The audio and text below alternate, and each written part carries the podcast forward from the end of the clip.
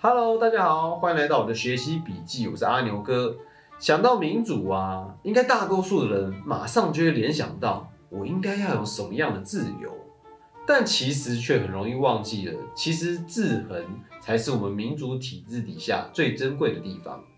也是所有独裁者最害怕的地方。如果是一个讲究制衡的法治社会，执政党跟在野党的存在是互相检视的。透过行政、立法、司法三权的互相牵制，并运用法律去限制及赋予权力，才能够避免让人民的权力只集中在少数人的手中。而今天我们就是要来跟大家聊一聊法治的相关议题哦。最近啊，有关国内新冠肺炎的疫情持续延烧，国内的确诊数目在短短几天内不断上升，不但多数是由境外旅游回国后的案例，其中更出现了高中生的确诊个案。使得我们国内第一次出现学校停课的情况。十六日的早上，新北市开出了第一枪，宣布高中职的师生到六月底开学的期间，原则上一律不准出国，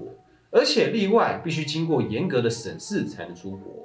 在此之后，各县市政府为了防疫，也紧急进一步表态，宣布相关的禁止政策。为了统一要解决各县市不同调的乱象，行政院也在十六日的下午决定采纳中央流行疫情指挥中心的建议，宣布高中以下的师生在这学期上课日结束之前停止出国，希望能够从严防范这次的疫情扩散。而针对大专院校的部分，虽然教育部已经在十三日发函给各大院校，要求评估各国疫情及搭机感染的风险，减少各类师生出国研习交流的活动。但仍在十七日宣布，大专院校从十八日到本学期上课日结束为止，要求教职员工、学生应该避免非必要或是非急迫的出国行程，同时加强境外回国的教职员工还有学生的清查及健康管理等措施。不过这次的禁令啊，虽然获得多数民众的支持，却也引发了各界的热烈讨论，其中更有不少的法界人士更是急着跳脚。接下来，我们就来聊聊这一件事情相关的争议吧。有关这一次的禁令啊，大家的焦点大概都放在中央政府跟地方政府权责的问题上面，限制出国是否依法有据，还有比例原则的问题。最后是为什么高中以下学生不能出国，而不限制其他族群？以下我们将会分别针对这些议题来做讨论。首先是为什么会出现地方政府跟中央的权责问题呢？其实这个问题就出在地方政府并没有可以宣布师生出国的法源依据，因为依照这一次防疫期间的纾困条例第七条的规定，中央流行疫情指挥中心的指挥官为防治控制疫情的需要，得实施必要之应变措施跟处置。因此，我们可以从这条法条内容知道，在防疫期间的一切应对及措施，必须是由中央流行疫情指挥中心的指挥官进行部署跟指挥。也就是说，地方政府并没有得到法律的授权许可，但这次的地方政府却在未受中央的指挥下，就先对外说禁止高中以下的师生出国，这明显是越俎代庖，超过自身职权的范围而引发争议。最后，这个争议也在行政院紧接着宣布全国高中以下师生禁止出国后，才获得平息。虽然这次在防疫的工作上是需要地方政府和中央相互搭配合作的。但是防疫工作的部署和措施仍然是属于中央的职权范围，地方政府其实是不能够逾越原本中央法律所定定的内容而擅自行政的，仍要遵守中央的指挥才能宣布禁止命令，这也是地方和中央分权自治下需要注意和留心的事情。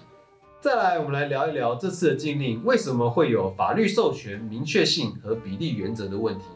原来啊，有许多法界的人士对于目前禁令所根据的法律条文有所质疑。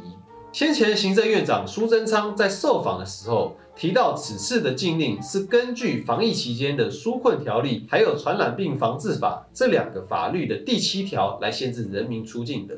但是根据大法官释字第四四三号的解释，宪法上保障人民有任意移居或旅行的权利。如果政府想对这个自由权利加以限制的话，就必须要符合宪法的比例原则，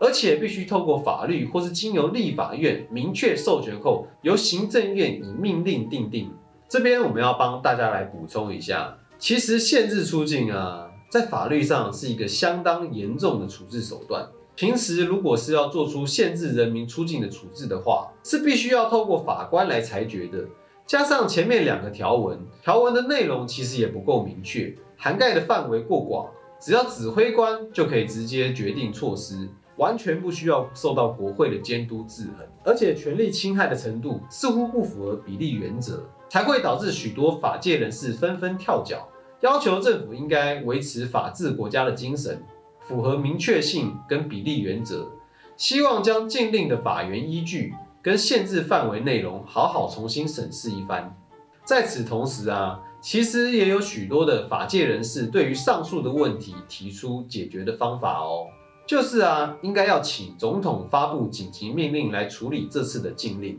不但能够将原本依据的法源位阶拉高到宪法的层次，同时能够补充法律明确性的不足，更是应对目前疫情最快的方法。最后啊，我们来聊一聊，为什么有一些人会对于限制的范围跟对象提出质疑呢？原来在禁令一开始宣布的时候，是只针对高中以下师生进行限制的。全国中学学生权益研究会。就对此发布声明表示，认为政府怎么会只禁止较不常出国的高中以下师生，而不是针对其他出国较为频繁的族群来做限制呢？在防疫上不免的让人感到没有必要，甚至不太恰当。也有许多人认为，高中生以下的学生根本没有办法决定自己要不要出国，好吗？多半是由爸妈来决定他的出国行程。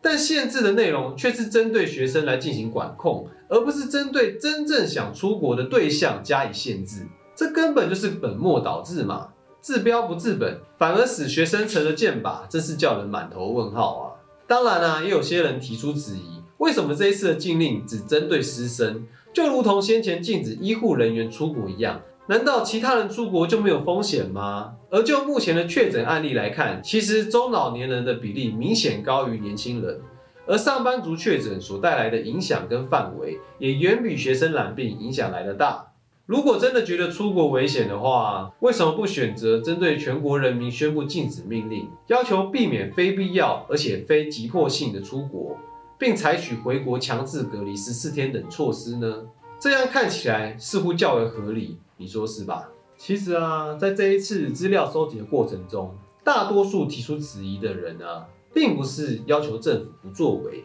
而是希望我们的政府下令限制人民权利的时候，能够在考虑周全的情况底下再来做决定。如果确实有立即的需求，在第一时间很难完备的地方，也必须透过后续的补充方式来健全当前不足的部分。不论是对限制的对象、范围、方法相关的配套措施、救济管道，还有最重要的法源依据跟是否符合比例原则，应该都需要仔细思考清楚跟设计完善的。其实无非就是希望政府在防疫的决策上面要更加小心留意，不要因为一句防疫视同作战，就过度侵害人民的权利。更不能因为防疫就忘了法治，应该要对人民所赋予政府的权利小心翼翼的运用，才能使人民更加信服政府的相关决策跟措施，防疫的工作也能够更加顺利的进行，而且在有规范的法律范围内做好事情，这才是一个有智慧的政府，也是我们社会大众所希望看到的。